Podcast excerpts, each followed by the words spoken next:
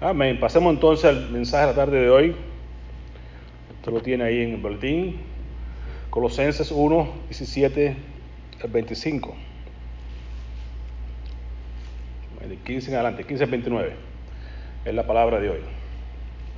Creados para Cristo. Amén. ¿Sabe usted eso? ¿Sabe usted que ha sido creado para Cristo? Pues es el gran versículo importante que tenemos acá en la palabra del Señor. Esencial es este que vamos a leer juntos y luego oramos. Vamos a leer este versículo juntos, que lo he puesto en boletín, que lo he puesto para que usted lo memorice. Y creo que si usted lo aprende y, lo, entiende, será gran bendición a su vida. Todos juntos, Colosenses 1.17. Y Él es antes de todas las cosas, y todas las cosas en Él subsisten. Amén. Vamos a orar. Padre, en el nombre de Jesús, te alabamos, oh Dios, porque tú nos recuerdas hoy tan extraordinariamente de que tú eres el gran creador. Tú eres quien ha creado todas las cosas, lo que vemos y lo que aún no podemos ver, tú eres el gran creador. Y aún nosotros, Padre Santo, hemos sido creados para Cristo Jesús. Como tu palabra enseña, hemos sido creados para buenas obras, las cuales tú has preparado antemano para que anduviésemos en ellas. Gracias, Padre bendito, porque has tenido el privilegio y has tomado de tu gran misericordia, por tu gran amor. Nos has alcanzado, nos has dado vida cuando estábamos muertos en nuestros delitos y pecados. Y hoy entonces nos has llamado hijos tuyos y como hijos herederos tuyos también de Dios y herederos con Cristo, coherederos con Cristo Jesús en quien alabamos, te bendecimos y damos las gracias por los grandes beneficios que tenemos al venir y decirte, sí Señor, somos tuyos de vuelta, tómanos y haz con nosotros como tú quieras, en el nombre de Jesús. Amén. Amén. Puede sentarse, querido hermano. Así que, así tenemos entonces este gran mensaje de hoy de creados para Cristo. ¿Sabe usted eso? Lo recuerdo, ¿eh? Usted y hemos sido creados con un propósito especial que es para darle la gloria a nuestro Dios. Hemos sido creados para la gloria de Dios, hemos sido creados para Cristo. Dios te compró, a Él le perteneces, eres de Él. ¿De quién somos? De Cristo. De Cristo. ¿Para quién somos? Para Cristo. Así que somos creados por Él y para Él. Si eso fuera todo, podríamos cerrar la Biblia e irnos a casa con una gran verdad sencilla, profunda en nuestros corazones Hemos sido creados por Cristo y para Cristo. ¿Se recuerda cuando el salmista decía en el Salmo 118, oh, este es el día que hizo Jehová?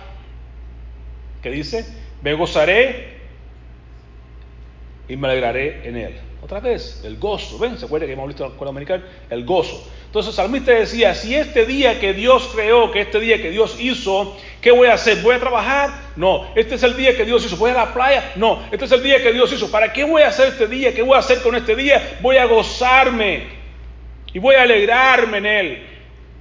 Que decía el salmista, yo me alegré con los que decían a la casa de Jehová iremos. Hoy es domingo, vamos a la casa de Jehová. Ahí es que tú derramas bendición. Y mirar cuán bueno y cuán delicioso es habitar los hermanos juntos en armonía, porque ahí derrama Dios bendición y vida eterna. Me voy a gozar, voy a ir con los que dicen a la casa de Jehová iremos. Voy a ir a gozarme con los que están en la presencia de Dios. Allí derrama Dios bendición y vida eterna. Si yo lo que hago hoy lo hago en vista para Dios, entonces eso cuenta para la eternidad.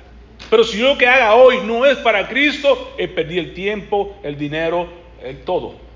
Lo que invertí hoy, si no es para Dios, lo perdí. Pero lo que yo invierta hoy para Cristo vale la pena porque todo fue creado por Él y para Él. La verdad, como estamos hablando, la carta colosense, como hemos venido diciendo, es la carta que tú vas a resumir fácilmente, es la carta de la verdad. ¿okay? La verdad acerca de Cristo, y estamos todavía en capítulo 1, lo cual habla acerca de la verdad acerca de Cristo. Hoy terminamos primeramente Dios. Luego entramos en la verdad acerca de los cultos de las sectas religiosas. Y por último, veremos la verdad acerca de la vida cristiana, de cómo debemos vivir tú y yo en base a la vida de Cristo, en base a los cultos, en base entonces a lo que Dios espera de cada uno de nosotros, de cómo vivir la vida cristiana. Así que el capítulo 1, miramos anteriormente, eh, la semana pasada, pero anterior, eh, pero hoy vamos a ver el 15 en adelante, dice, versículo 15, Él, Cristo, la verdad, ¿quién es Cristo para ti? Mire que siempre que preguntamos a alguna persona en base a esto, le decimos, ¿quién es Cristo para ti? La pregunta más esencial que todo el mundo tiene que responderse en la vida es, ¿quién es Jesucristo para ti? Porque de eso depende si estás viviendo una vida en un culto, en una secta religiosa, donde ven a Cristo como un hombre, como un gran profeta, como un gran maestro, como todo lo que tú quieras, pero si no ves a Cristo como Él es divino, entonces no eres un cristiano, eres una persona que está viviendo, siguiendo un culto, una secta. ¿Quién es Cristo para ti? Porque de eso depende tu entrada al cielo. Es solamente por fe es solamente en la fe en Cristo, en la obra de Cristo, no es por obra para que nadie se lo oríe, es en la obra que Cristo hizo en la cruz del Calvario. Solamente por fe en Cristo es que podemos entrar al cielo. No hay otra cosa, no es por tus méritos, no es por lo que tú has hecho, que tan bueno, que tan malo, es por lo que Cristo ya hizo en la cruz. Y esa es la diferencia entre Dios, que Dios nos deja ver entre lo que es cristiandad y todos los demás cultos, religiones del mundo. Todo el mundo quiere hacer algo para llegar a Dios. Y en el cristianismo es que Dios hizo todo para llegar al hombre. La gente quiere hacer, en el cristianismo ya todo está hecho. Jesús dijo, consumado es, completo, ya estuvo. Todo lo que hay que hacer es creer y seguirme. Entonces, ¿quién es Cristo para ti? La pregunta que quiero hacerte hoy. Y te voy a, a dar más elementos para que tú entiendas quién es Cristo, porque esta es la verdad. Esa carta habla acerca de la verdad, acerca de Cristo. Cuando tú estés convencido y correctamente entendido de quién es Cristo en tu vida, podrás compartirlo de manera correcta y sencilla y práctica y correcta a las personas que no conocen de Jesús. Pues tú no conoces a Cristo, aquí vas a hablarle de Cristo, de un Cristo que tú no conoces.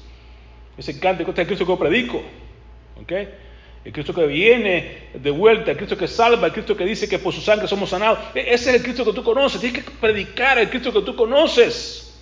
¿Y quién es Cristo para ti? Aquí Colosenses 1.15 nos dice, Él es la imagen del Dios invisible. Cuando lleguemos ahí te das cuenta de que mucha gente creen en Dios y buscan la manera de cómo reflejarlo de muchas maneras.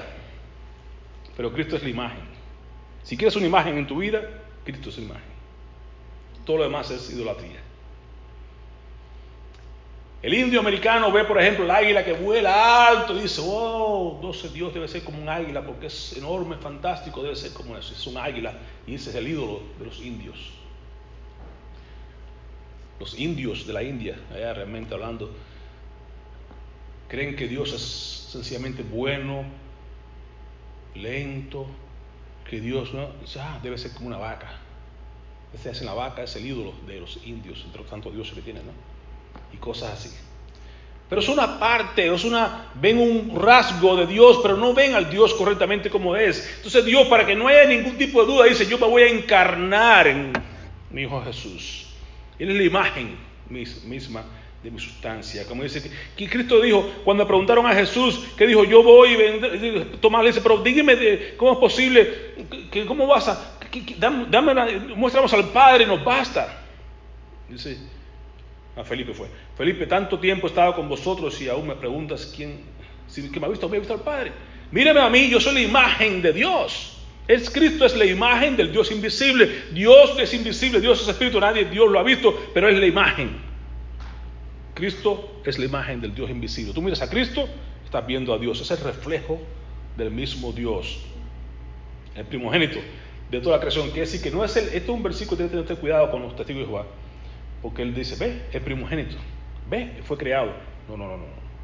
Primogénito, ¿qué significa? No que es que fue creado, sino que es lo superior, que es la crema de la crema, que es lo supremo, que es lo primero de la creación, lo máximo en la creación. No es que sea creado, sino que es, es puesto de, preeminencia, de estatura, de, de, de, de que va por encima de toda la creación.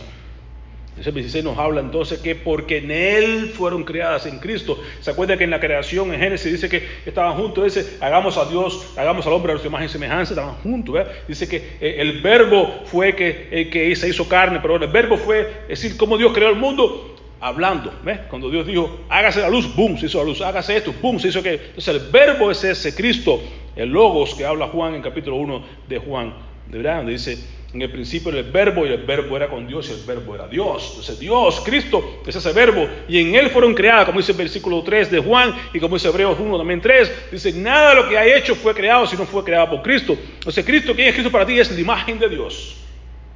¿Quién es Cristo para ti? El creador. Todas las cosas fueron creadas por medio de Él. Lo que está en los cielos que no hemos visto, lo que hay en la tierra que hemos visto, lo visible, lo invisible, sean tronos, sean dominios, sean principados, sean potestades, todo lo que sea que hay creado en este mundo fue creado por Él, por medio de Él y para Él. Por eso dice que todo alabe a Jehová, que todo va a tener que exaltar el nombre de Dios, que toda rodilla se va a tener que doblar, porque todo fue creado por medio de Él y para Él. O sea, todo lo que tú creas que en este mundo estás funcionando, pero no estás viviendo para Cristo, estás perdiendo su tiempo, su energía. Todo lo que tenga, si no está enfocado en que sea para Cristo, es pérdida. Usted quiere que lo suyo pueda permanecer para vida eterna, inviértalo en Cristo. Lo que usted haga para Dios vale la pena. Lo que estamos haciendo aquí hoy en día es reunidos acá unos tres, cuatro, unos poquitos, pero aquí reunidos para Cristo cuenta grandemente en el cielo. Usted va a las multitudes y va a hacer otras cosas que no tienen nada que ver con las cosas de Cristo, se perdió. Pero si viene aquí a hacer las cosas de Dios, usted va a ver que está haciendo todo lo que el salmista dice. Este es el día que Dios creó, voy a usarlo, voy a creer, voy a gozarme para Él. Todo fue hecho por medio de Él. Entonces Cristo es la imagen de, Dios, Cristo es el creador, todo fue hecho por medio de Él y para Él. Y entonces entramos al 17, que es lo que, quiero que usted se lleve como gran esencia. Él es antes de todas las cosas. O sea, Cristo no nació ahí en Belén, como que dice, bueno, ya llegó. Sí que nació ahí, pero quiere decir que no comenzó allí su existencia. Cristo es eterno, como el mismo Dios. Antes de todas las cosas, ya que Jesús existía. Lo que me gusta de la segunda parte que dice, Él es santo de todas las cosas, pero dice segundo, y todas las cosas, todas las cosas, piensen esto, y todas las cosas en Él subsisten. ¿Por qué tú estás vivo hoy? Por Cristo. Te quita el hálito y se acabó tu vida. Vamos al polvo, que del polvo volvimos. Del polvo vinimos, al polvo regresamos se nos quita su sustento.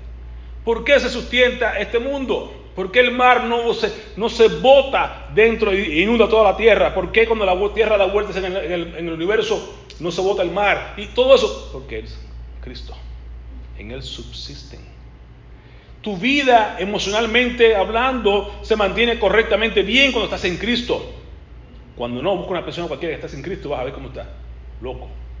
Los pelos de punta no sabe, su vida está en pedazos, que el matrimonio es hecho pedazos, no que, los hijos están perdidos, no que, que sin Cristo nada podemos hacer.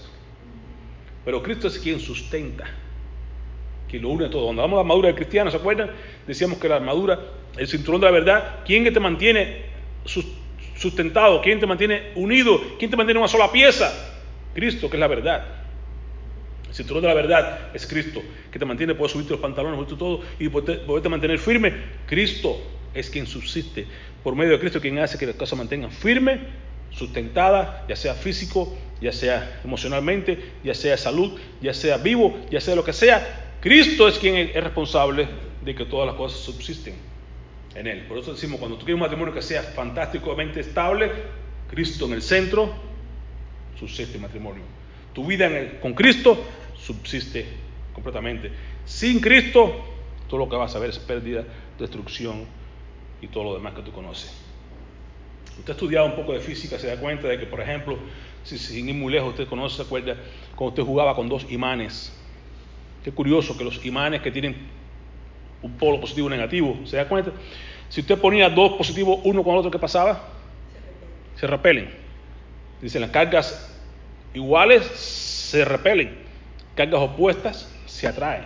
Es un principio bíblico llamado la ley de Column. Pero, curioso, si usted se va a meter bien de lleno en la cuestión física y mire el átomo, el átomo que es la partícula más pequeña descubierta ya un poco más, pero ahora eh, hasta el átomo. En el átomo, en el núcleo del átomo, está formado por protones. Protones, como su nombre indica, están cargados de carga positiva. Usted ve cuando pintan el átomo, por ejemplo, en el centro del núcleo es protones y alrededor de ellos están los electrones, que son carga negativa, y están dando vuelta constantemente alrededor de eso. Y usted se da cuenta, ¿cómo es posible que estos elementos negativos se repelen de lo positivo que está en el centro? Que son protones. Y eso va en contra de la física totalmente que hablamos. no se atrae lo negativo, se están repeliendo constantemente, no se atraen. Y lo curioso es que entonces en el centro que está lleno de protones positivos que deberían repelerse, están unidos. Los científicos hasta hoy están locos con eso, no saben explicarse qué hace que se mantenga unido. Aquí está la palabra. Cristo lo mantiene unido. Nadie más lo mantiene unido. ¿Te parecerá que estoy espiritualizando algo? Segunda de Pedro, capítulo 3, versículo 10. Dice que en aquellos tiempos, final del mundo, ¿eh? cuando llegue, ¿eh? ¿qué va a pasar? Este mundo va a pasar con gran estruendo. Y los elementos ardiendo serán quemados. Todo se va, a evaporizar. Una gran bomba, tal como inicialmente se comenzó el mundo. ¡Boom! El Big Bang. Y todo funcionó. ¿ah? Ahora va a haber un gran Big Bang, boom, y se va a acabar todo este mundo. Ya no por agua, como decía el Señor en, en, Noé. Lo que va, este mundo, esta tierra, como dice Pedro, que estamos viendo hoy, está reservada por la misma promesa para que se explote una gran explosión y todos los elementos ardidos serán quemados, serán desechos. Así que esto que vemos hoy nos afana mucho por este mundo. Este mundo va a explotar en llamas. Y eso es cuando Cristo ya deje de sustentar eso. Va todo a desaparecer. ¿Cree que no es posible? Ya está establecido. La bomba atómica. ¿Qué es lo que es la bomba atómica? Los científicos aprendieron y dieron cuenta cómo separar esos protones que están unidos. Cuando los separa, le quita esos tentos que no saben lo que es, pero que saben que cuando logra romper esa unión de los protones, ¡pum! explota. Y ahí surgió la bomba atómica que usted sabe de Hiroshima y Nagasaki en Japón en la Segunda Guerra Mundial. Se pudo hacer, y el hombre pudo demostrar que así se puede hacer. Y eso Cristo ya lo dice en la palabra de Dios, de Pedro capítulo 3, versículo 10. Eso va a ocurrir, porque en Cristo es quien sustenta. Y esto lo ve en la vida diaria. Quitas a Cristo su vida, ¡pum! Su vida es un desastre. Su matrimonio es un desastre, su familia es un desastre cuando Cristo sale de la ecuación. Quiere que todo se sustente, todo se mantenga correctamente, que tus emociones estén correctas, que tu vida sea completamente bien hecha, pon a Cristo en el centro. Y todas las cosas en Él subsisten. ¿Quién es Cristo para ti? Es todo. No solamente que es el Hijo de Dios, no solamente que es la imagen de Dios invisible, no solamente que es el Creador, yo creo que se entiende, lo haga algo personal. Cristo es todo para mí. Sin Él no soy nada, separado de Él nada puedo hacer. Él es quien hace que, Él es quien sustenta mi vida, quien me, quien me sostiene, quien me lleva de su mano, quien me lleva en el hueco de su mano. Cristo es todo, en Él subsisto. Eso Pablo decía, en Él somos y en Él nos movemos. Somos en Él y en Él nos movemos, porque Cristo entendió quién es Cristo para Él. Y es lo que quiero que tú y yo entendamos, quién es Cristo. Él es antes de todas las cosas, por tanto merece toda la gloria, Él es, él es la, la de, todo, de toda la creación y en Él subsisten todas las cosas. Y Él es la cabeza del cuerpo de la iglesia. El principio, el primogénito otra vez, entre los muertos, para que en todo tenga la preeminencia, el nivel más alto porque dice buscar a Dios su justicia, buscar siempre que Dios sea exaltado, que Dios sea glorificado. A Él debo darle la gloria, en Él estamos que Él es que, por eso que existimos y subsistimos y nos mantenemos y vivimos, porque por Él, a Él sea siempre la gloria, lo que tenemos en todo lo que hagamos, a Él sea la gloria, porque Él es el primogénito, porque Él es la creación, porque Él es la imagen de Dios, porque Él, él es quien nos ha creado, somos de Él y para Él. Por cuanto le agradó al Padre, no a mí, ¿quién soy yo para? A Él le, dio, Dios le dio por su gran amor, dice, a Él le agradó que en Cristo habitase toda la plenitud de la deidad. En Él está guardado todos los misterios. Cristo es todo lo que necesitamos. Cuando estamos con estamos completos, la palabra de Dios nos enseña, estamos completos en Cristo Jesús. No busques nada más. Busca a Cristo. Haz de Cristo lo mejor de tu vida, lo más importante, lo más supremo, lo más alto, lo más glorioso, lo más grande. Y tu su vida será sustentada correctamente. Saca a Cristo de, todas, las cosas, del matrimonio, de la iglesia, de la escuela, de todos los lugares. Saca a Cristo. Y todo lo que resultará es un desastre atómico. Estamos completos en Cristo. Debes conocer la obra completa de Cristo. Lo que Él hizo fue todo lo que tú necesitabas que fuera hecho. Pagara por tus pecados. 1.20 Colosenses. Y por medio de Él, que hizo Cristo, reconciliar consigo todas las cosas. Subsisten, miren, las creó, las sustenta y encima de eso nos reconcilió todas las cosas, como los que están en la tierra como las que están en los cielos. Y su gran obra total, global, haciendo que la paz mediante la sangre de su cruz. La sangre de Cristo es la que hace posible que tengamos reconciliación con Dios, que tengamos paz para con Dios. Su sangre, su obra completa en la cruz es lo que tú y yo tenemos que estar agradecidos y buscar mantenernos en Cristo. Él nos crea, nos sustenta, nos reconcilia y nos hace estar en paz con Dios.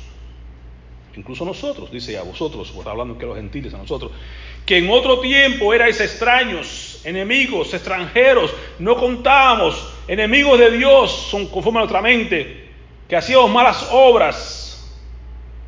Eras tú y yo, ¿sí o no? Pero dice, ahora te ha reconciliado. Qué gran bendición. Cristo es que por su sangre me ha reconciliado, me ha hecho estar en paz con Dios.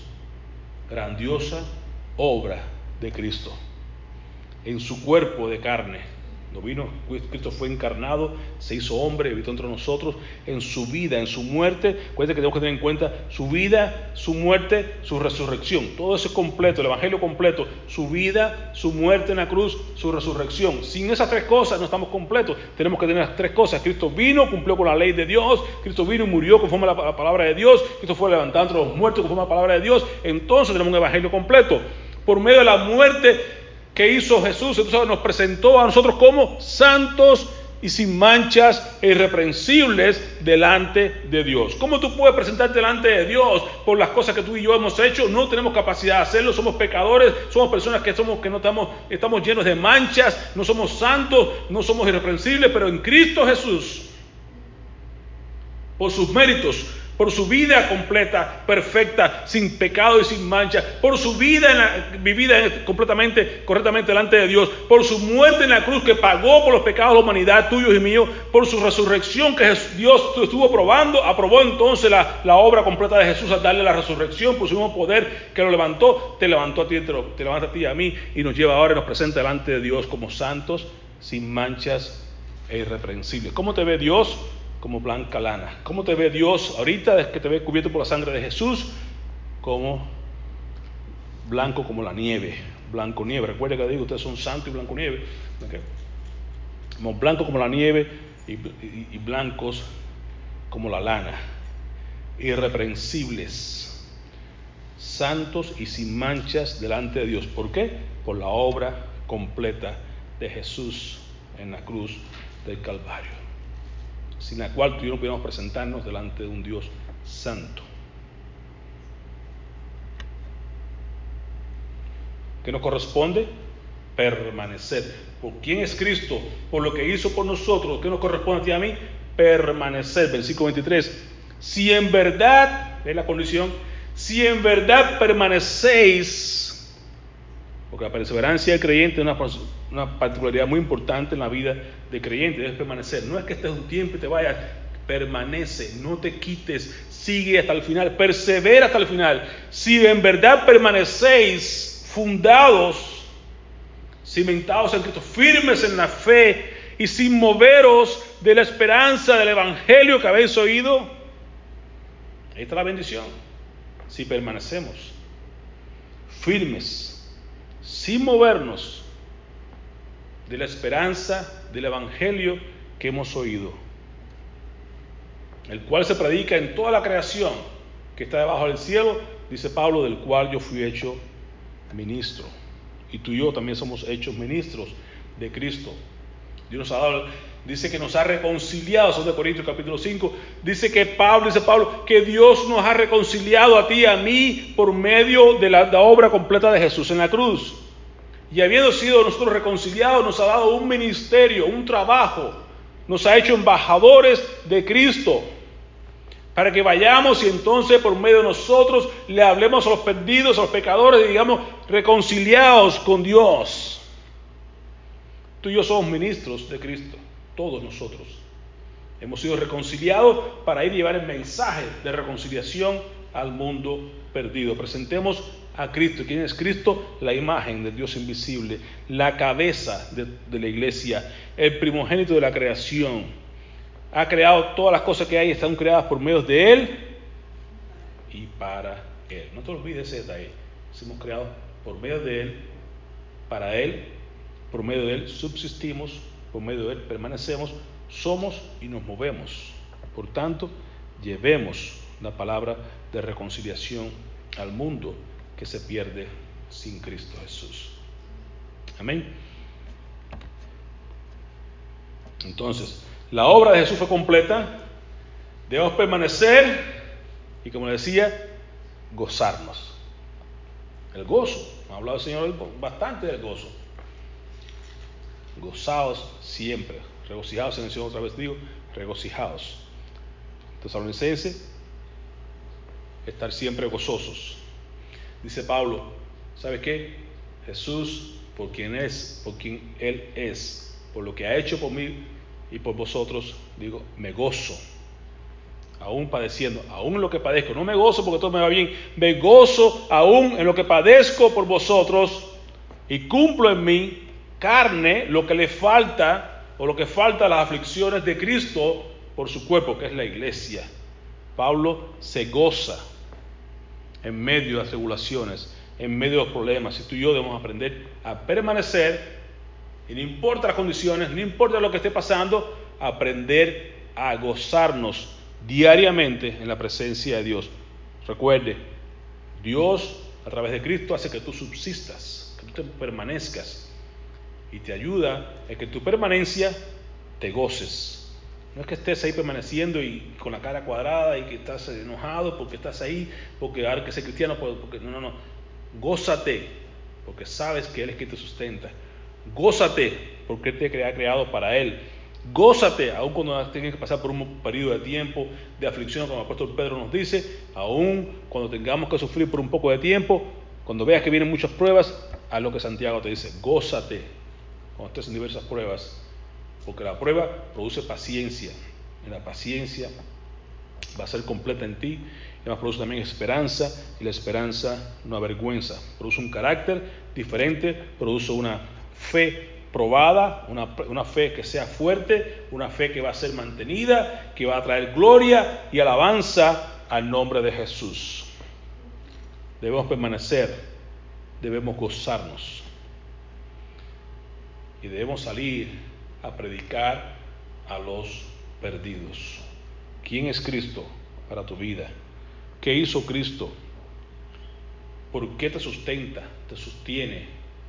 ¿Para qué vives? Entonces sale como ministro del Señor, como embajador de Cristo, a anunciar las virtudes de aquel que te llamó de las tinieblas a su luz admirable. 25 de lo cual yo fui hecho ministro según la administración de Dios que me fue dada para con vosotros, para que anuncie cumplidamente la palabra de Dios. Usted va a anunciar la palabra, pero cumplidamente, como diría un ellos, cabalmente. No se salga de lo que dice la palabra de Dios. No le añada, no le quite. Anuncie cumplidamente la palabra de Dios. Y el misterio ¿Por qué misterio? Porque había estado velado, estaba oculto desde los siglos y las edades. ¿Ok? Pero qué bendición que tú estamos del lado acá de la cruz. Qué bendición que estamos ahora donde todo ha sido manifestado, todo ha sido revelado, todo ha sido quitado el manto del velo que tenía tapado, oculto las cosas que antes eran un misterio. Y que ellos miraban por fe a la venida de Cristo. ¿Cuándo vendrá el Mesías? ¿Cuándo vendrá aquel que estamos esperando? ¿Cuándo vendrá el Salvador de Israel? Pero ya tú y yo estamos del lado acá de la cruz, donde ya Jesús vino, ya pagó por ti, por mí, ya pagó en la cruz, ya pasó la parte difícil. Ahora estamos delante de Dios, esperando con la esperanza gloriosa, la manifestación gloriosa de la segunda venida de Jesús. Ahora podemos gozarnos en este gran misterio que ha sido develado, ha sido revelado, ha sido manifestado a todos los santos, a quienes Dios quiso dar a conocer la riqueza de la gloria de este misterio entre nosotros los gentiles. ¿Cuál es ese misterio? ¿Cuál es esa riqueza? ¿Cuál es ese misterio tan grande que tú y yo tenemos que aprender a tener en cuenta ahora? ¿Cuál es ese misterio? Cristo Jesús Cristo en nosotros es la esperanza de gloria. Qué gran misterio, qué gran versículo, qué gran bendición, qué gran verdad ha sido revelada para ti y para mí. Que Cristo en nosotros es la esperanza de gloria. Yo no podré entrar al cielo como santo, sin mancha, irreprensible, a menos que Cristo viva en mí. Cristo en mí, como dice Pablo, tenemos un gran tesoro en un vaso de barro. Yo soy el vaso de barro, pero el tesoro es Cristo en mí y Él es la esperanza de gloria. Muchas veces se habla, Pablo dice que nosotros en Cristo eh, somos más que vencedores, que, nosotros en Cristo somos nueva criatura, que nosotros en Cristo somos montones de cosas bellas que pasan cuando tú y yo estamos en Cristo. Pero este gran misterio, que Cristo en mí, es la victoria más gloriosa. Cristo en mí, es la esperanza de gloria. Yo no puedo tener, estar bien con Dios a menos que Cristo viva en mi corazón. Cristo en mí es la esperanza, es la garantía de que yo puedo ir al cielo, es la garantía de que puedo pararme delante de un Dios santo y me ve a mí, no por lo que soy, sino porque lo que Cristo hizo y cómo me cubre y cómo me llena y cómo me sustenta y cómo me lleva delante de Dios. Me presenta santo, sin mancha e irreprensible, porque Cristo en mí es la esperanza de gloria. Ese gran misterio que ha sido revelado a nosotros los gentiles ahora, en los tiempos después de la cruz. ¿Lo tienes tú? ¿Lo recibes tú? Ese es Jesús. Cristo en nosotros, la esperanza de gloria.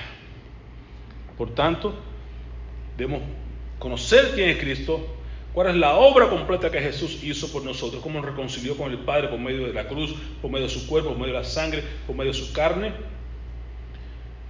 permanecer cimentados en Cristo, gozarnos en medio de la tribulación y lo que nos corresponda, y todo eso que vivimos y conocemos y somos, llevarlo y predicarlo al mundo. Cristo es la esperanza de gloria. ¿Quieres ir al cielo? Cristo debe estar en ti. Cristo en ti es la esperanza de gloria. Predicar a los perdidos, anunciar Recuerde que dice que Pablo que nos anunció eso, nosotros tenemos que hacer lo mismo, anunciar a los perdidos, predicar a los perdidos, permanecer haciendo la obra que Jesús nos ha llamado a ser, embajadores de Dios, ser pescadores de hombres, el llamado que nos hizo, que nos dio, que hablé la semana pasada, que tengamos en cuenta que debemos estar anunciando constantemente, diariamente, todo el tiempo, amonestando a todo hombre y enseñando a todo hombre en toda sabiduría, a fin de presentar perfecto en Cristo Jesús a todo hombre. Tu función es presentar a Cristo, no es otra cosa. Presenta a Cristo y hazlo cabalmente, cumplidamente. Presenta a Cristo como es. Cristo es el Hijo de Dios. Cristo es la imagen de Dios invisible. Cristo es el Creador. Todo lo que ha creado es por medio de Él y para Él. Cristo es el primogénito, este, el superior de toda la creación. Eh, eh, Cristo es todo. Él fue quien pagó, Él fue quien nos reconcilió, Él fue quien abrió el camino. Cristo que nos va a llevar a Cristo es la esperanza de gloria. Cristo, Cristo, Cristo. Todo es en base a Cristo. ¿Quién es Cristo para ti? Esa es la diferencia que hace todo en la vida. ¿Quién es Cristo para ti? Y lo conoce, mientras más lo conoce, más lo vas a querer adorar, vas a querer presentarlo y compartirlo a otros, como dice la palabra de Dios, para lo cual también trabajo luchando según la potencia de Él la cual actúa poderosamente en mí. El poder de Cristo que vive en ti, el poder del Espíritu Santo, es quien te levanta, quien te da la capacidad de poder permanecer y la capacidad de predicar el Evangelio a toda persona con poder, porque Él vive en ti. El poderoso vive en ti, el victorioso vive en ti. Cristo es la esperanza de gloria, vive en ti, su poder reposa en ti y Él quiere que tú seas ese canal de bendición a otros. Tu función es disponerte. Dispón tu corazón, dispón tu vida a cumplir tu misión. ¿Cuál es tu misión en este mundo? No es otra. Tu misión en este mundo es una sola, ir y hacer discípulos. Tú fuiste creado para Cristo. Fuiste creado para conquistar el mundo para Cristo. Ver a toda persona como una persona que es creada por Dios y para Dios que si no está viviendo para Cristo, está perdiendo su tiempo. Y tú debes presentarle a Cristo. Y si la persona acepta a Cristo en su corazón, entonces ahora puede empezar a vivir para Cristo. Entonces encontró el camino que andaba buscando. Todo el mundo está buscando algo. ¿Se acuerda cuando decía Jesús? ¿Qué buscáis? Todo el mundo está buscando algo. Lo que está buscando en lugares equivocados. Y no sabe, tú y yo conocemos el misterio ha sido revelado ya lo tenemos. La solución ya no es un misterio, ya lo sabemos. Es Cristo. Lo que estás buscando es Cristo. Estás infeliz porque no tienes a Cristo. Estás incompleto porque no tienes a Cristo. Debes presentarte a Cristo con Cristo en tu, en tu corazón, que es la esperanza de gloria y es el gozo para la vida presente y es la tranquilidad de tus pecados perdonados del pasado, de que la culpabilidad se fue, de que Jesús te da gozo en tu corazón ahora y de que tienes una esperanza gloriosa guardada en los cielos. Es todo lo que necesitas. Cristo, Cristo, Cristo.